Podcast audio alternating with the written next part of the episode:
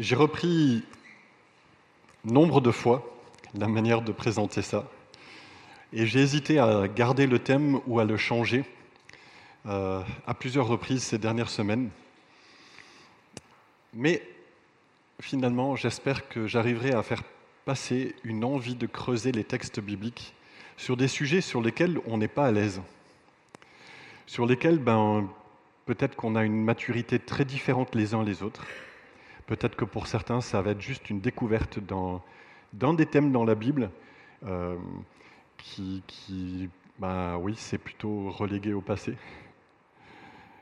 Et puis peut-être que pour d'autres personnes, ça va être quelque chose qui résonne avec euh, du vécu, euh, notamment la question des songes, la question de vision, peut-être des histoires que vous avez entendues de la part des uns et des autres, que ce soit par exemple dans l'Église persécutée, où on voit des gens qui se convertissent dans les pays où euh, Jésus se révèle ou envoie un ange, par exemple. Donc, et ça, on a pas mal de rapports dans Portes ouvertes qui racontent cette partie-là. Ou peut-être que c'est quelque chose de plus personnel. Peut-être aussi c'est des questions euh, qui vont résonner avec des mauvaises expériences. Et je fais attention de dire expérience vécue, du ressenti, où des personnes ont pu dire des choses blessées dans leur manière de le dire ou dans le fond. J'étais personnellement exposé d'abord à une fausse prophétie et le lendemain à quelque chose qui m'a rendu la paix. La première chose a généré chez moi énormément d'angoisse, énormément de questions.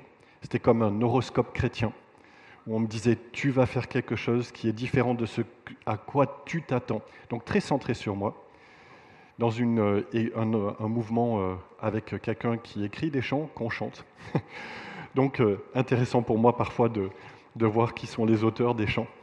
Et puis à l'inverse, le lendemain, dans une église plutôt réformée en Suisse, un pasteur qui, et, et, les anciens qui faisaient un moment de prière. Et ça m'a rendu la paix.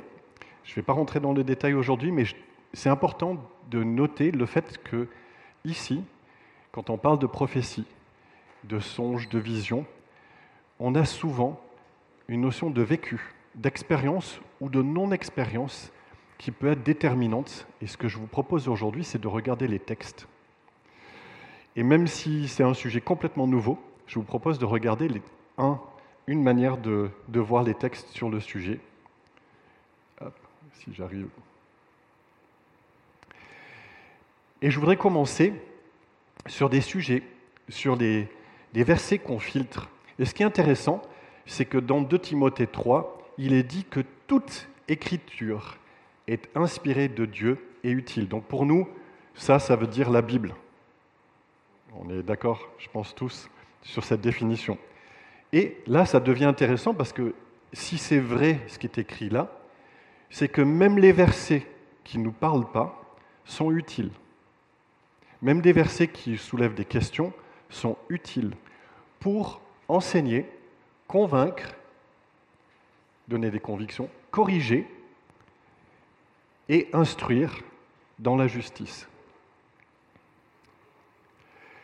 Donc, il y a des trésors cachés que potentiellement nous ne nous approprions pas. Des versets qui nous parlent peut-être pas et peut-être pas encore. Et je vais ces deux avertissements, interpellations. La première qui dit dans 1 Thessaloniciens 5, n'éteignez pas l'esprit. Alors c'est intéressant parce que ça veut dire que si on le lit à l'envers, je ne sais pas ce qui se passe, on peut éteindre l'esprit. C'est quand même déjà, pour moi, c'est un avertissement de dire, mais est-ce que moi, à certains moments, j'éteins l'esprit? Je fais off. Je trouvais intéressant ce que tu, as dit, Michael, avec cette notion que ben, les, les ténèbres n'ont pas réussi à éteindre Jésus. Est-ce que nous, nous éteignons parfois l'esprit? Le verset d'après dit Ne méprisez pas les prophéties. Et potentiellement, on peut mépriser ce qui nous est inconnu. On peut mépriser des choses qui nous dérangent. Et le verset suivant dit Examinez toutes choses ça veut dire qu'on a à se poser des questions. Et parfois les choses sont immédiates, on a tout de suite une conviction, on voit très vite qu'il y a des versets qui vont contre ce que quelqu'un dit, ou en tout cas complète, on va dire comme ça, ou interroge. Et il y a d'autres moments où on a besoin de temps, on a besoin de mûrir, on a besoin de prier, de demander à Dieu qu'est-ce qui est bon et qu'est-ce qui n'est pas. Et ce qui est intéressant, c'est que ce verset ne dit pas juger la personne des prophètes.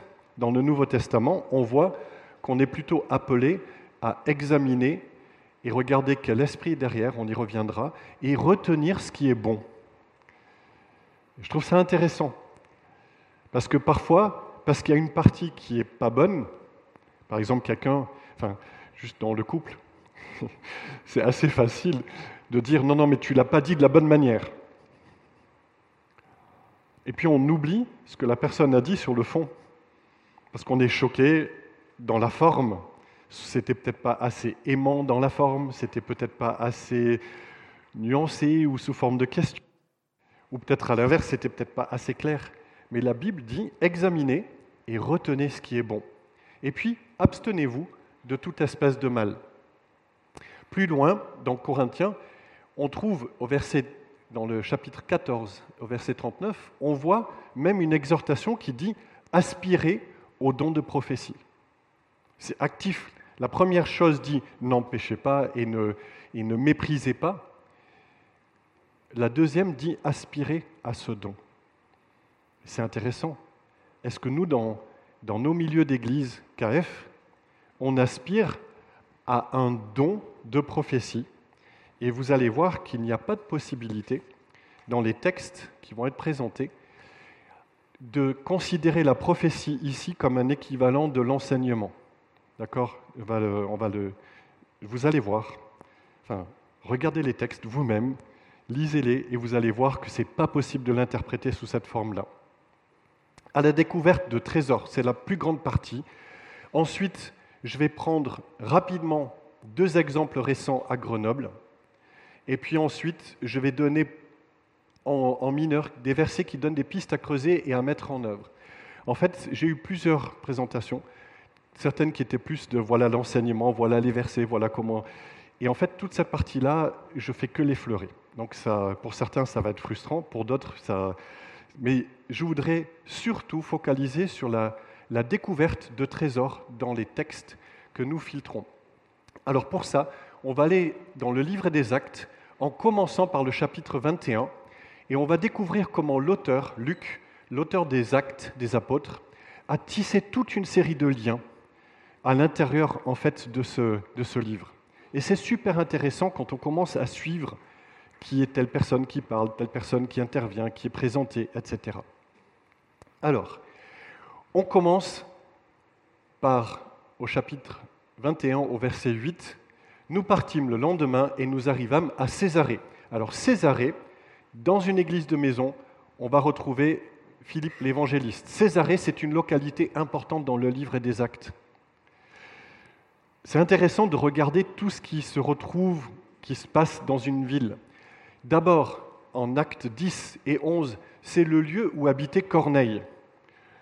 Pour ceux qui n'ont peut-être pas le référentiel tout de suite en tête, Corneille, c'est un centurion, centenier, donc un, officier militaire, et qui est juste. Et Dieu va ouvrir l'évangile à des non-juifs à travers une révélation à Corneille et à Pierre. Donc on voit que c'est le lieu où il habite. Donc le lieu où le salut a été annoncé en premier aux païens et aux non-juifs. On voit ensuite dans Actes 12, 23 et 25 que c'est un lieu de résidence du pouvoir romain. Donc là, il y a deux, choses qui se, cumulent, deux dimensions différentes. Une, c'est la dimension spirituelle où finalement l'évangile va au-delà du peuple juif, et en même temps, c'est un lieu de pouvoir. On y retrouve notamment le roi Hérode, le gouverneur romain Festus, le roi Agrippa et Bérénice qui vont visiter. C'est aussi, on le voit dans Actes 9 et 18, c'est un port maritime important dans l'Antiquité que Paul a plusieurs fois visité pour partir ou revenir de Jérusalem. donc un lieu de passage. Et on voit, dans la suite du verset 8, que Paul et ses compagnons sont entrés dans la maison de Philippe l'évangéliste, qui était l'un des sept diacres, et ils ont logé chez lui. Alors, les sept premiers diacres, c'est acte 6. Donc déjà, vous voyez le nombre de, euh, chapitres qui, sont tissés, où on a des éléments en fait qui reviennent. Chapitre 6, c'est l'un des premiers diacres nommés à Jérusalem. Et vous voyez en bas à droite, l'étoile du bas, c'est celle de Jérusalem. On est à Césarée, qui est là-haut à gauche, le long de la mer. Ce chapitre nous présente Philippe, au, chapitre 8, comme un évangéliste qui commence par aller dans la ville de Samarie. Et c'est intéressant parce qu'on y trouve des versets qui disent, par exemple, les foules tout entières étaient attentives à ce que disait Philippe. Alors là, jusque-là, vous dites, ouais, ok, c'est bien, il parle bien, quoi. Mais en fait, ça continue avec lorsqu'elles apprirent et virent les miracles qu'il faisait. Donc on a quelqu'un qui est un diacre, nommé au chapitre 6 pour s'occuper de problèmes internes dans l'Église et résoudre des tensions. Et deux chapitres plus loin, on le retrouve en fait qui va dans une ville de Samarie où on considérait que la doctrine était mal, interprétée. L'Ancien Testament, c'était un, pays mixte. Euh, et vous voyez la Samarie là-haut, donc c'est l'ancienne capitale du royaume du Nord, et où il y a eu toute une série d'intermariages, d'autres peuples qui sont venus, etc. Donc beaucoup d'endroits de confusion. Et là, on voit qu'il va et qu'il fait plein de miracles. Quand ils eurent cru à Philippe, qui leur annonçait la bonne nouvelle du royaume de Dieu et du nom de Jésus-Christ, hommes et femmes se firent baptiser. Et là, c'est intéressant parce que non seulement ils ont écouté, ils ont été attentifs, ils ont cru et ils ont obéi en se faisant baptiser. Même Simon, le magicien, crut, et après avoir été baptisé, il ne quittait plus Philippe, et il voyait avec étonnement les miracles et les grands prodiges qui s'opéraient. Même pour ceux qui étaient justement des ténèbres avant, comme ce magicien, eh ben, il y a une notion de foi avec plus ou moins de maturité, on est d'accord, c'est le début. Mais néanmoins, il est, interloqué par ce qu'il voit. Et puis ensuite, ça continue dans le même chapitre avec un ange du Seigneur qui s'adresse à Philippe et qui lui dit Lève-toi, va au sud, sur le chemin qui descend de Jérusalem à Gaza. Donc on est au sud de Jérusalem. Euh, et celui qui est désert. L'Esprit, ensuite, plus tard, quand il a obéi, lui dit Avance et approche-toi de ce char, où il voit un fonctionnaire d'Éthiopie qui est en train de lire et qui ne comprend pas. Il lui explique l'évangile dans les prophéties de l'Ancien Testament. Et ensuite, l'Éthiopien dit Mais enfin, il, se met à croire et dit Est-ce que je peux me faire baptiser? Donc, encore une fois, et là, on a un responsable fonctionnaire, on parle d'eunuque, euh, qui était une caractéristique des fonctionnaires. Dans ce cas-là, il se fait baptiser et ça va être un vecteur d'évangélisation en Éthiopie. Aujourd'hui, vous savez que l'Éthiopie, c'est plus du tout un pays chrétien, du tout, avec beaucoup de guerres, de massacres, etc. Mais c'est intéressant comment, à un moment donné, Dieu s'est servi de Philippe pour amener l'évangile très loin. Quand ils furent sortis de l'eau, l'Esprit du Seigneur enleva. C'est un mystère. Qu'est-ce que ça veut dire? En tout cas, ce qui est clair, c'est que le texte continue et l'eunuque ne le vit plus. Et lui, il était joyeux et il poursuit sa route. Il, voit un gars qui arrive, qui lui explique l'évangile. Euh, ensuite, il se fait baptiser et le gars n'est plus là. Et on continue avec Philippe qui se trouve dans Azote. Alors, je n'ai pas trouvé dans les commentaires bibliques la localisation de Azote. J'ai cherché plusieurs fois et je me dis, je n'ai pas trouvé. Ce qui est intéressant par contre, c'est qu'il alla jusqu'à Césarée en évangélisant toutes les villes par lesquelles il passait. Donc là, on a quelqu'un qui est à fond dans l'évangélisation. Hein. Il est... Mais c'est accompagné avec des signes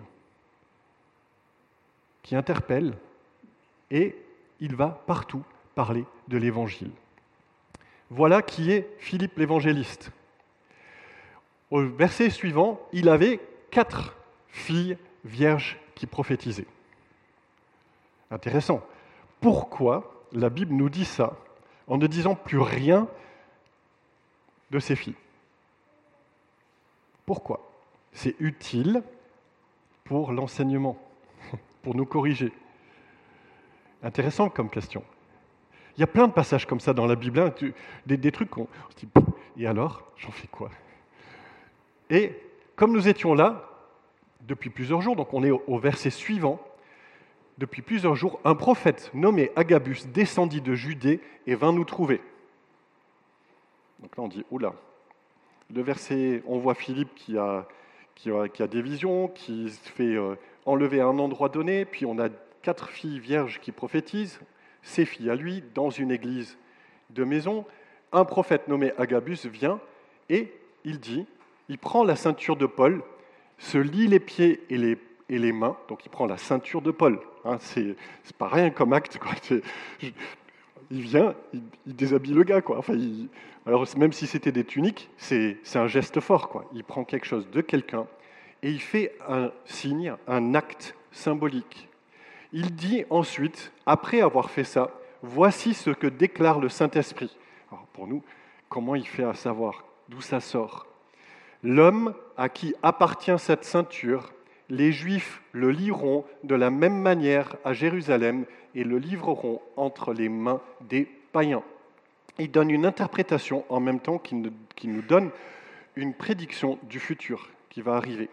Et ce qui est intéressant, c'est que les autres qui sont autour disent non, non, non, non, non, tu peux pas, il faut pas que tu y ailles. Donc ils font une application en disant en demandant à Paul de ne pas monter à Jérusalem.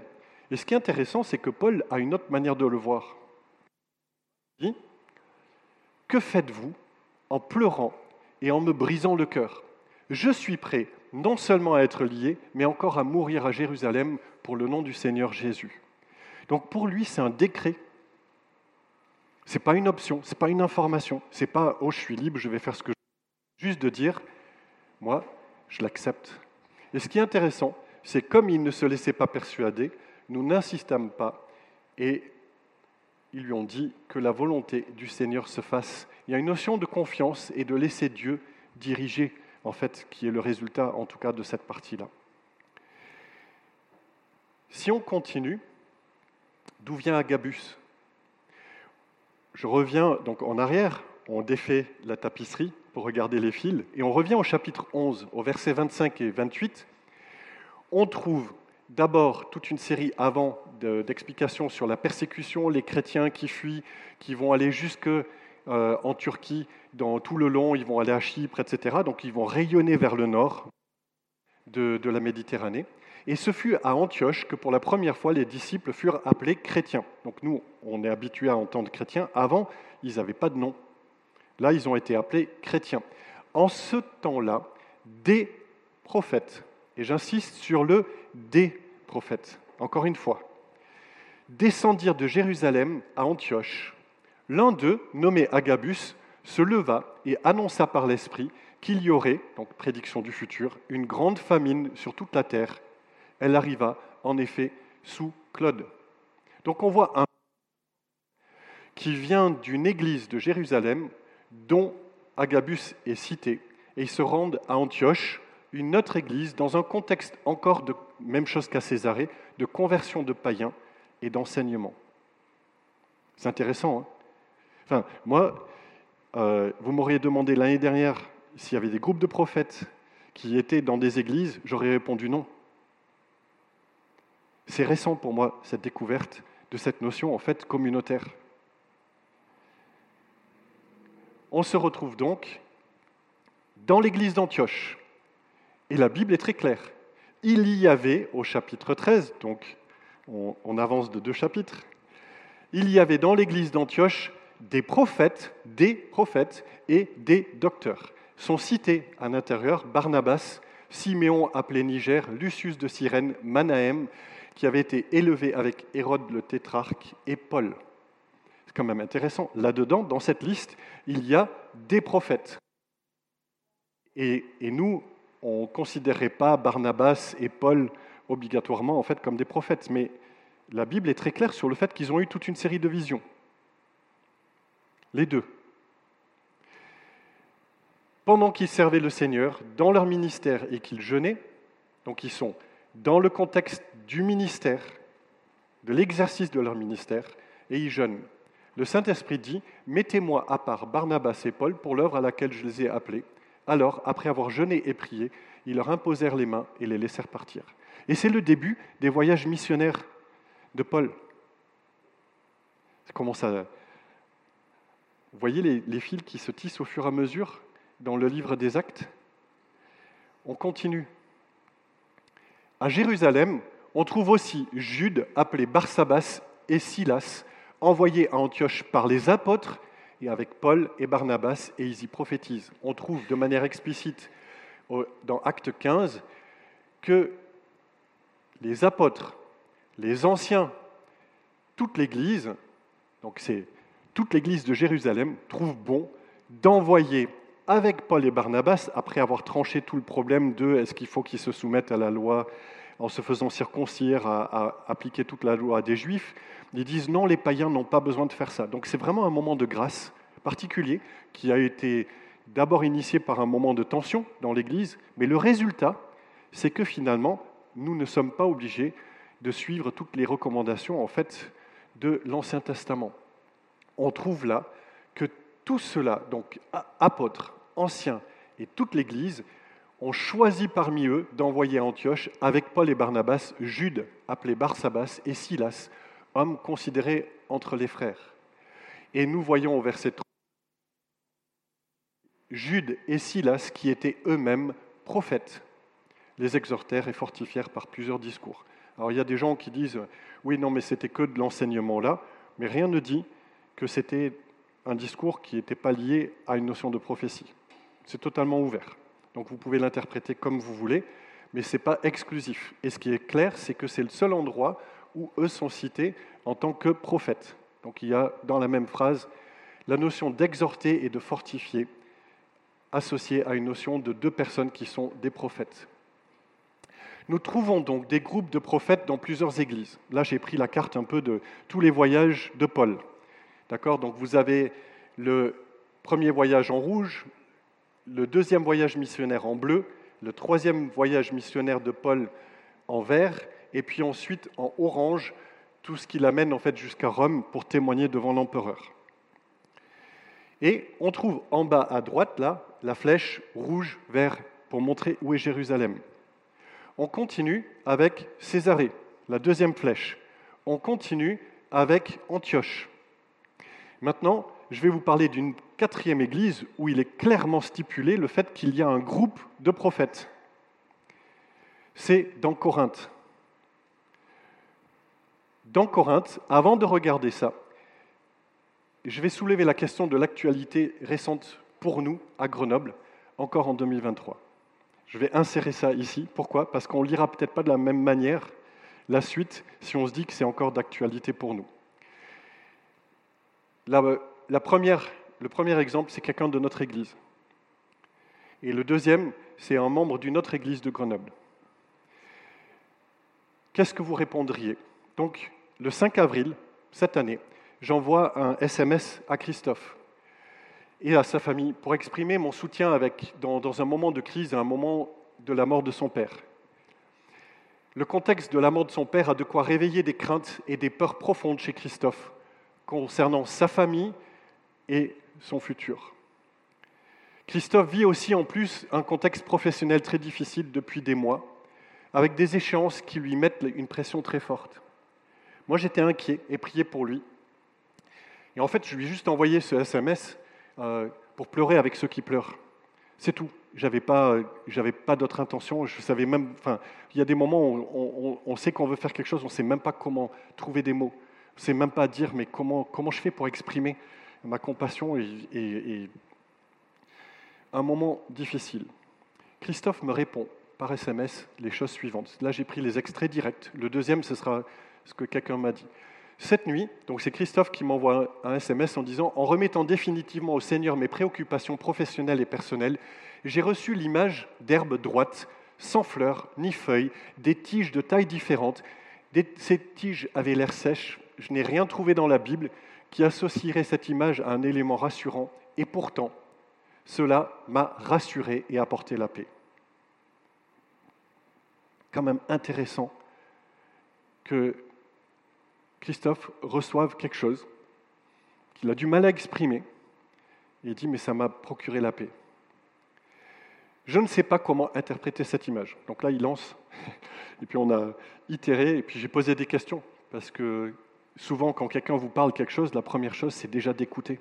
C'est déjà de se poser la question, mais enfin, quelles sont toutes les choses que tu m'as peut-être pas dites, ou quel est le contexte, ou etc. Plein de questions. Il répond à des questions en disant, c'est une vision à hauteur d'herbe, à contre-jour, pas vraiment de couleur, pas de vert, d'où l'idée que les herbes sont sèches. Une vision avec une dizaine de tiges, mais en extérieur. Je ne sais pas si c'est du blé ou autre, mais les tiges sont droites. Un quatrième SMS plus tard, lors de cette vision, je n'avais pas de sentiment que les herbes étaient sèches, juste que c'était des herbes et d'un sentiment de paix. Et puis plus tard, il répond sur une autre question, une image fixe, type carte postale. Je n'y étais pas, c'est une image que j'ai reçue. Je ne peux pas mieux le formuler.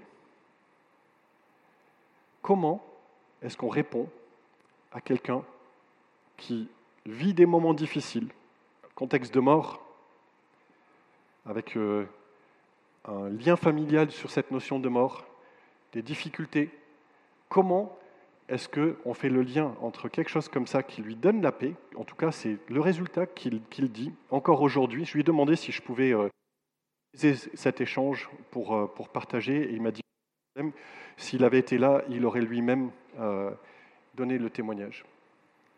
Première question. Deuxième, le 15 avril, je suis invité à l'anniversaire des 40 ans de ma belle-sœur Céline, qui a voulu réunir beaucoup d'amis après plusieurs années difficiles passées au Tchad en tant que missionnaire. Dans le cadre des discussions à table, une personne membre de l'EPEJ me partage un rêve qu'elle a fait dans le contexte de tension, mais avant que le groupe d'anciens ne se fasse désavouer par les membres de l'Église, par un vote qui a donné à une voix de plus à ceux qui n'accordaient plus leur confiance aux anciens. Donc encore un contexte de crise, encore un moment difficile. Elle m'a dit qu'elle a rêvé que Dieu lui montrait dans ce songe, tour à tour, toute une série de personnes de l'Église qui allaient jouer un rôle important dans la guérison et la reconstruction de l'Église. Certaines de ces personnes ont depuis pris des responsabilités dans les pèges, d'autres ne sont pas dans les responsables, mais œuvrent dans la relation en un à un, par exemple dans des discussions, dans des visites, des moments de prière, etc. Ce qui m'a marqué, c'est qu'elle a insisté sur le fait que toutes les personnes qu'elle a vues dans son rêve ont joué un rôle actif ou jouent un rôle actif dans la reconstruction et la guérison de cette Église qui a vécu en fait une scission avec des blessures, avec des choses qui ont été dites qui étaient assez fortes, etc. Alors je lui ai demandé, juste, mais qu'est-ce que tu as fait de cette vision? Enfin, de, ce rêve, tu en as fait quoi? Puis elle a dit, ben, je l'ai envoyé aux anciens avant qu'ils ne soient désavoués. Et je lui dit, mais et alors? Elle me dit, silence radio. Rien.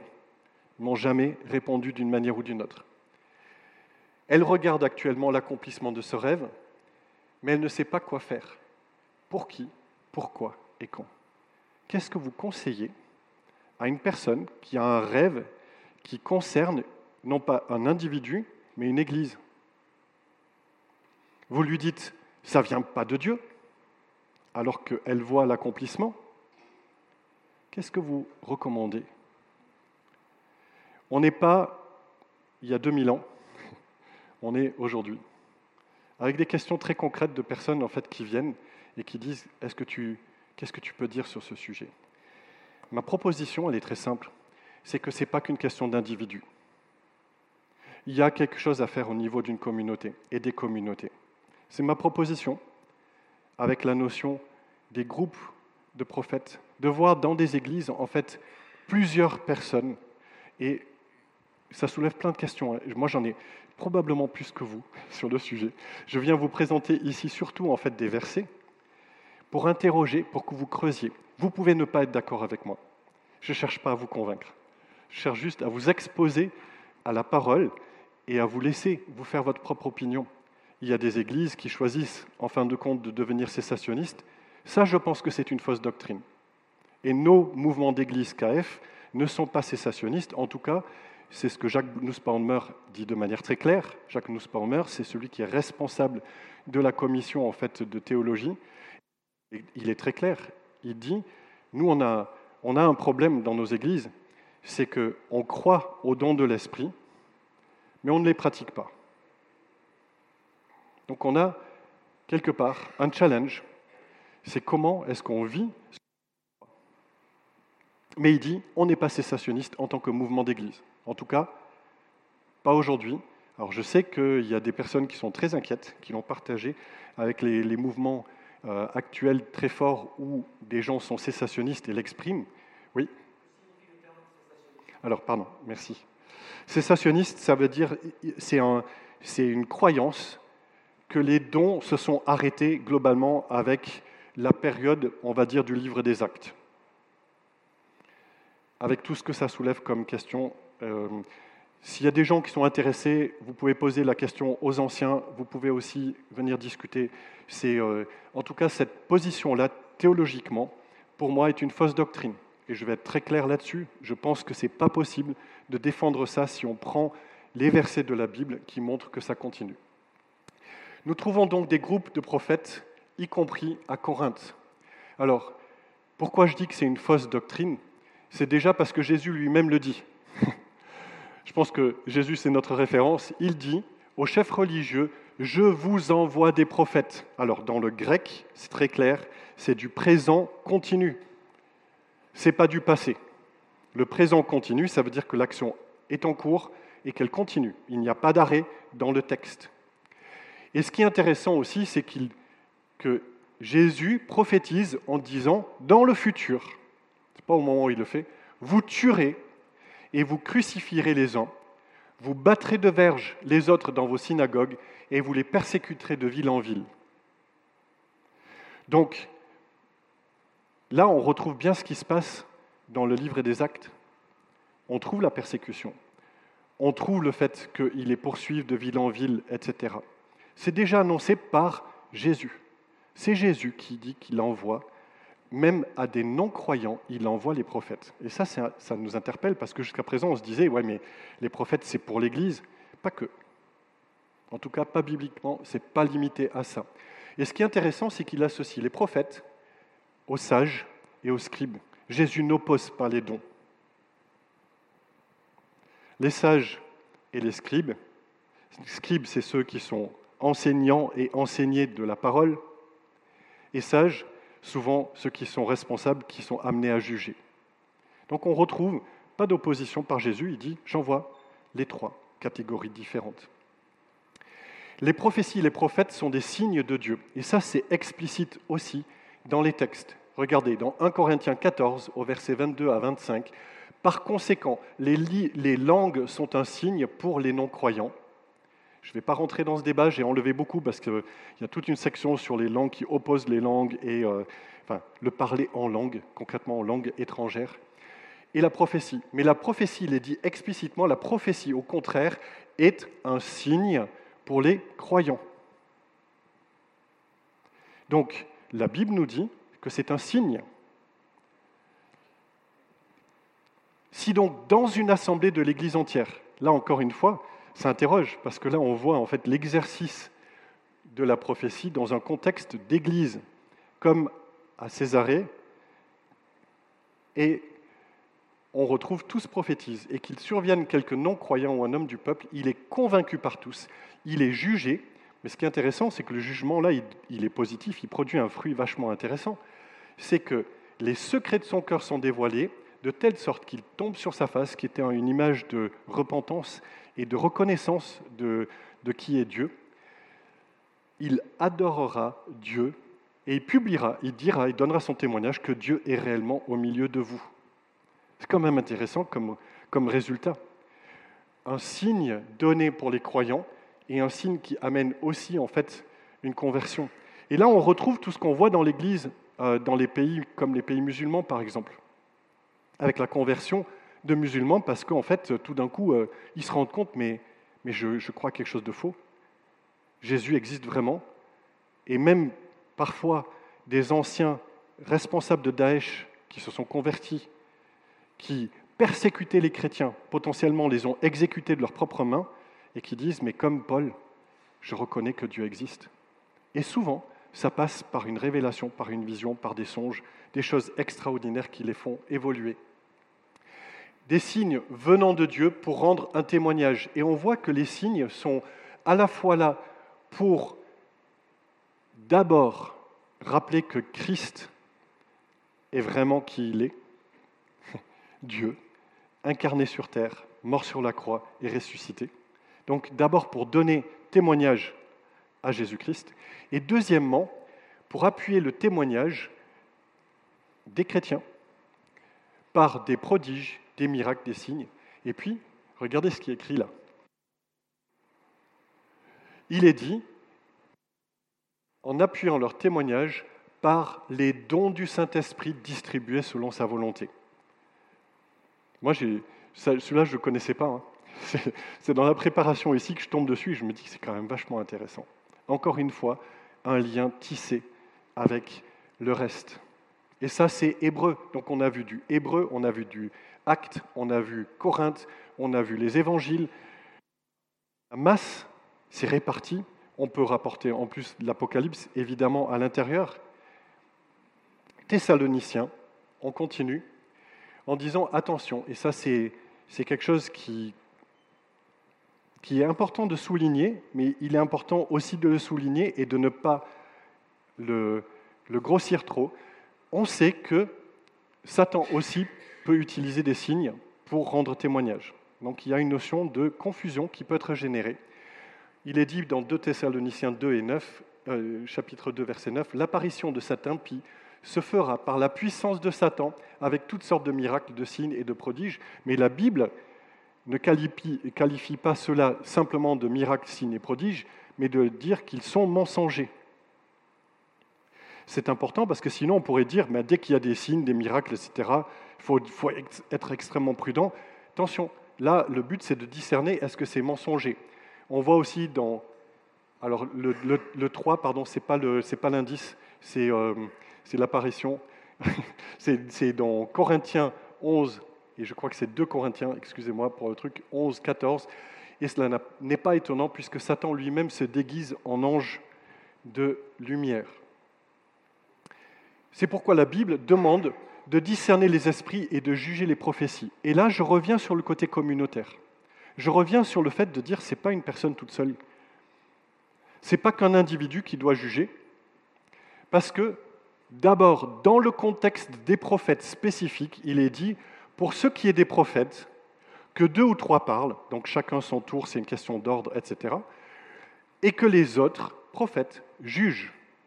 Donc c'est super intéressant. Pourquoi est-ce que la Bible présente ça dans cet ordre-là? C'est parce que ça, c'est direct dans la séance en plénière. Ça permet potentiellement une réponse à plusieurs niveaux. Les anciens ne sont pas cités ici. Les anciens peuvent prendre le temps de réfléchir, de prier, de demander à Dieu qu'est-ce que tu veux qu'on fasse? Est-ce que le problème a été résolu? S'il y a un problème, ou au contraire, il ne faut pas le voir que comme négatif. Si les autres prophètes jugent et disent on reconnaît que ça vient de Dieu, et qu'ils expliquent pourquoi ils disent ça, ça va amener une maturité aussi, parce qu'on va entendre pourquoi quelqu'un dit tiens, ça vient de Dieu, ou ça vient du diable, ou ça vient de l'homme. Et dans 4, donc encore un autre passage, bien aimez tous les membres, n'ajoutez pas foi à tout esprit, mais éprouvez les esprits pour savoir s'ils sont de Dieu, car les prophètes sont venus dans le monde.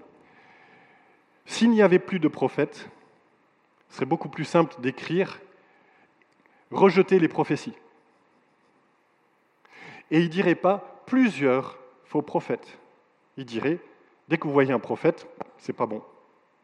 Donc ce verset-là aussi, indirectement, dit, confirme qu'il y aura des prophètes et qu'il faut éprouver. Il faut regarder, est-ce que ça vient d'un esprit qui est de Dieu, il est saint, ou est-ce que ça vient d'un autre esprit? Je suis pratiquement à la fin.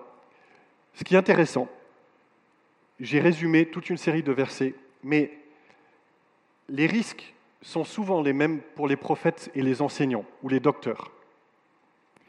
Le premier, de ces pièges, c'est de manquer d'amour. Peut-être que tout le monde va dire oui, tu as raison, ça vient de Dieu. Que ce soit d'ailleurs une prédication, un verset de la Bible, on ne peut pas dire ça vient pas de Dieu, une prophétie, et puis manquer d'amour. Et Xavier m'avait interpellé il y a deux semaines sur cette question en disant, euh, est-ce que c'est par amour? Et on peut aussi ne voir que le jugement de quelque chose et ne pas voir la grâce. Donc avoir une vision qui manque d'amour, à la fois dans ce qu'on dit et peut-être aussi dans comment on le dit. Le risque que la connaissance remplisse notre cœur d'orgueil, au lieu de servir à édifier l'Église, au lieu d'aider à faire grandir les frères et sœurs en Christ. Ça vaut autant pour les docteurs que pour les prophètes, que n'importe quelle autre personne. Vous pouvez être silencieux et être rempli d'orgueil et jugé par orgueil. Risque de vouloir plaire. Autant il y en a qui sont un peu bourrins. Alors peut-être que, enfin, je pense que Laure, elle, va dire il y a des moments où ce serait mieux que je le fasse avec le sourire, avec la bonne forme. Euh, mais autant il peut y avoir l'effet inverse. Ne pas oser dire. Chercher à plaire. Manquer de courage. Ne dire que ce qui va encourager sans exhorter à une vie de sainteté. Encore une fois, le but, ce n'est pas de juger quelqu'un qui pêche, mais c'est potentiellement de l'amener à se repentir et à retourner dans une vie. Et autant on peut être dur dans le manque d'amour, autant on peut chercher à plaire. Risque aussi de ne pas discerner le temps et le contexte, ne pas discerner l'application. Donc, soit de se précipiter ou procrastiner. À l'inverse, peut-être ne pas réfléchir comment le dire, comment l'appliquer. Et je pense que tous ceux qui sont enseignants ont déjà failli dans ce domaine de se dire ben, j'ai pas su dire l'application, j'ai pas su exhorter comme il faut et j'ai peut-être blessé un frère ou une sœur sans le vouloir. Le risque de diviser, et je pense qu'aujourd'hui, il y a beaucoup d'églises qui se sont et qui se divisent encore sur des problèmes de docteur ou d'autorité ou d'interprétation de la Bible, en tout cas dans, mon, enfin, dans ce que je connais, beaucoup plus que concernant des prophètes. C'est-à-dire, oui, il y a le risque de division, mais le risque de division aussi vient souvent beaucoup plus par un manque peut-être d'amour, euh, d'orgueil, etc. Euh, et puis finalement, le risque d'écouter les mauvaises sources d'inspiration, nous-mêmes ou des forces occultes, d'où un risque de fausse doctrine. Je mettrai en équivalence fausse doctrine et fausse révélation. Le, le Nouveau Testament fait plusieurs fois référence à ça. Ce qu'on voit, en conclusion, c'est des groupes de prophètes qui parlent dans les églises, dont le ministère continue et se répand en même temps que l'Évangile. On a vu Jérusalem, Césarée, Antioche, Corinthe, on pourrait rajouter Éphèse, où il est question en fait de Dieu donne en fait des apôtres. Euh, je, vais, le prendre. On, on ne trouve pas beaucoup d'exemples de prophètes isolés, hors contexte d'Église dans le Nouveau Testament, qui ne parleraient qu'à des individus. C'est contraire à ce que moi j'ai pensé pendant très longtemps. Moi, je pensais que peut-être, effectivement, Dieu euh, parle encore euh, à des individus à droite et à gauche.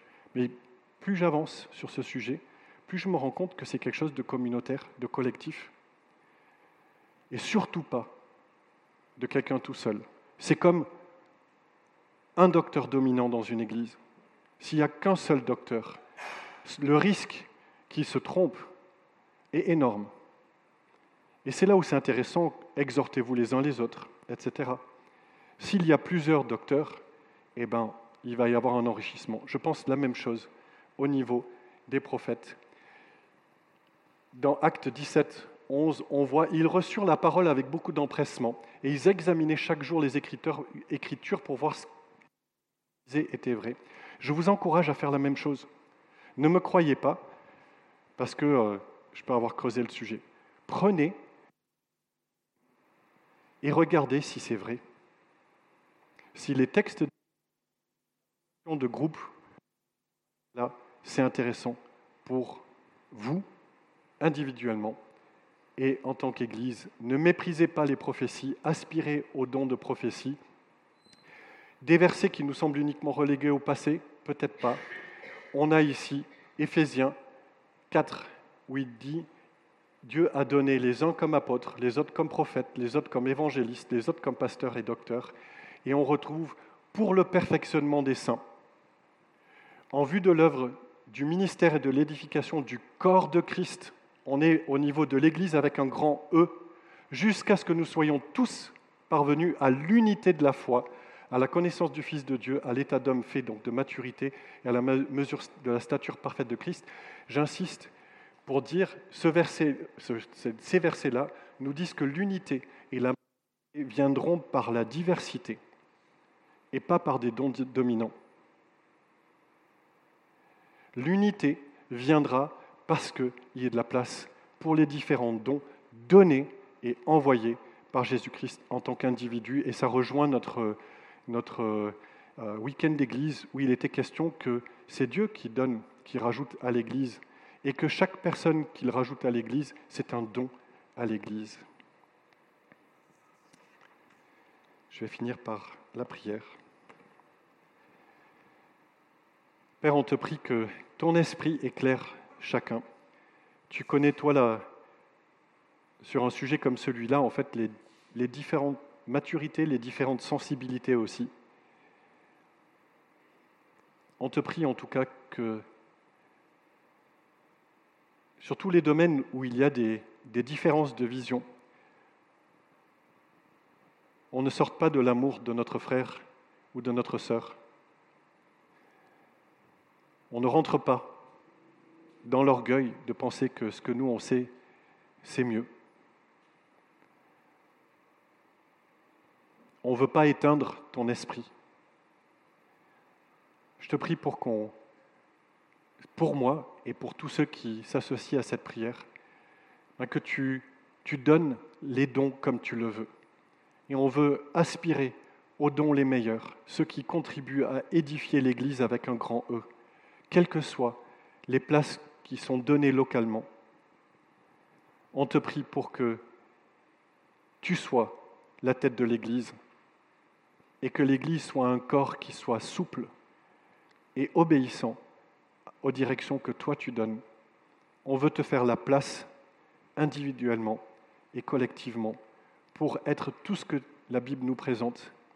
Et tu vois comme nous aspirons à témoigner nous aspirons à ce que des personnes non croyantes voient et te découvrent et qu'ils voient que tu es Dieu, pas simplement une doctrine qu'on enseigne ou une croyance qui nous sert, mais que tu es vraiment le roi des rois et le seigneur des seigneurs. Amen.